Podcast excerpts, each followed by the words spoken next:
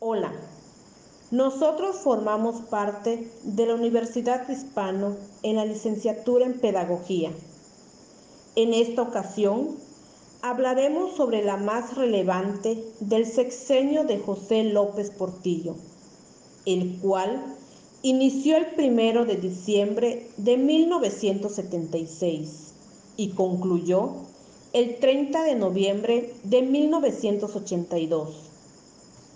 López Portillo nació en la Ciudad de México el 16 de junio de 1920, licenciado en Derecho a los 39 años. Inició su carrera política fungiendo como consejero oficial mayor de la Secretaría del Patrimonio Nacional.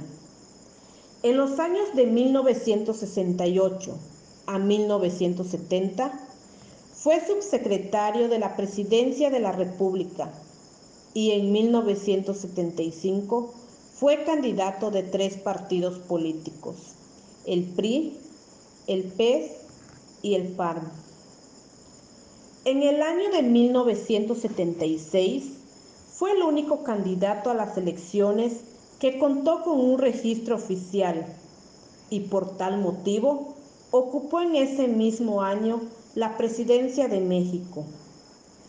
Cabe destacar que durante su sexenio recibió al país en plena crisis económica, por lo que convocó la Alianza para la Producción, especialmente usando como recurso el petróleo, por lo que permitió el descubrimiento de nuevos yacimientos en Tabasco, Chiapas y Campeche.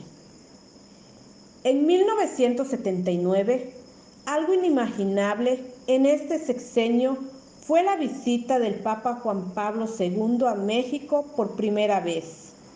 Con respecto al ámbito educativo, se puso en marcha el programa Educación para Todos y se creó la Universidad Pedagógica Nacional. Políticos del sexenio de José López Portillo. Bueno, un rasgo importante fue el impulso de la descentralización educativa que se dio en marzo de 1978 con la creación de las delegaciones de la SEP en los estados de la República. Además, se dio a conocer el Plan Nacional de Educación, ya que este fue diseñado en 1977 y se comprometía en un diagnóstico del sistema educativo, programas de trabajo para educación básica, la formación de maestros, la educación en zonas deprimidas y para grupos marginados, la educación abierta, la capacitación, la educación tecnológica, la educación superior, la difusión de la cultura, la juventud, el deporte y la recreación, además de la educación para la salud, ya que uno de los aspectos positivos de esto, decía, eh, decía José López Portillo, que es la educación es un arma liberadora del individuo y de la sociedad, y que es la única vía para alcanzar la justicia social. Además, eh, esto se vincula la educación a las necesidades del desarrollo económico.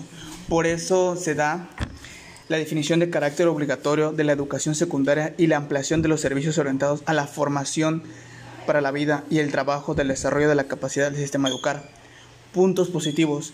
Este buscaba elevar la calidad de educación, asegurar la educación básica para todos los niños y jóvenes, relacionar la educación terminal de manera realista y práctica con los sistemas de producción y bienes de servicio, inclusive elevar la eh, eficiencia administrativa y la financiera del sistema educativo. Uno de los puntos negativos de ese sexenio en cuestión de la educación es que todos aquellos programas que se dieron eran buenos, más que no fueron aterrizados o señalados, ya que en ese entonces el apoyo que se les iba a dar se dio con un gran golpe al sexenio, el cual México perdió los préstamos en la banca extranjera y esto provocó la devaluación de la moneda. Además de que al rehacerse y al mostrarse, pues México se disputaba entre un, una falta de criterio, ya que el mismo presidente había puesto familiares directos en cargos muy importantes de la nación, además de reducir los salarios. Instituciones creadas durante el sexenio. En el año de 1976, la SEP creó la Coordinación General de Educación Superior, Ciencia y Tecnología. Seguidamente, en el año de 1978, se creó la Universidad Pedagógica Nacional, UPN. También en el mismo año se puso en marcha el programa federal llamado Programa Nacional de Educación a Grupos Marginados. Posteriormente, en el año de 1979, se crea el Colegio Nacional para la Educación Profesional y Técnica CONALEP. Ya por último, en el año de 1981 se creó el Instituto Nacional de Educación para Adultos, Leyes o normas creadas durante el sexenio. En el año de 1978 fue promulgada la Ley Nacional de Coordinación de la Educación Superior la cual tiene por objetivo establecer bases para la distribución de la función educativa de tipo superior entre la federación, los estados y los municipios, así como prever las aportaciones económicas correspondientes a fin de contribuir al desarrollo de la misma. En el año de 1980 hubo una modificación al artículo tercero constitucional, ya que incluyó el concepto de autonomía universitaria. En esa adición de autonomía se le concedió el derecho a las instituciones universitarias para expedir sus propias normas y reglamentos para realizar con libertad la cátedra e investigación para determinar sus planes y programas de estudios, así como libertad para otros aspectos. Como siguiente punto, abarcaremos sobre los personajes históricos del sexenio de José López Portillo, entre los que están considerados Arturo Durazo Moreno, quien fue amigo del presidente y fungió como director del Departamento de Policía y Tránsito del Distrito Federal. Se enriqueció escandalosamente y se convirtió en un emblema de lo peor de aquella época, por lo que fue aprendido en 1984. Se hizo inmensamente rico durante la administración de José López Portillo, ya que se hizo de muchos bienes, autos, mansiones, casas y mucho más. De igual forma, hay que mencionar a Gustavo Díaz Ordaz, que fue el que se señala como el responsable de la matanza estudiantil del 2 de octubre de 1968 y por eso se realizan las marchas estudiantiles. De igual forma, por mencionar a Porfirio Muñoz Leda, que fue parte de la cartera de educación, por lo que López Portillo prescindió de su servicio.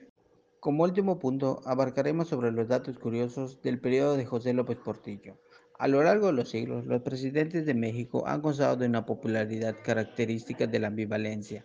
Cada uno de ellos posee historias insólitas, sentimentalonas, inteligentes y ocurrentes, las cuales pueden llegar a causar desde dolores de cabeza o carcajadas hasta una aliada patriótica y nacionalista. Algunos de ellos envolvieron al país en ingeniosas puntadas, otros en locuaces desaventuras.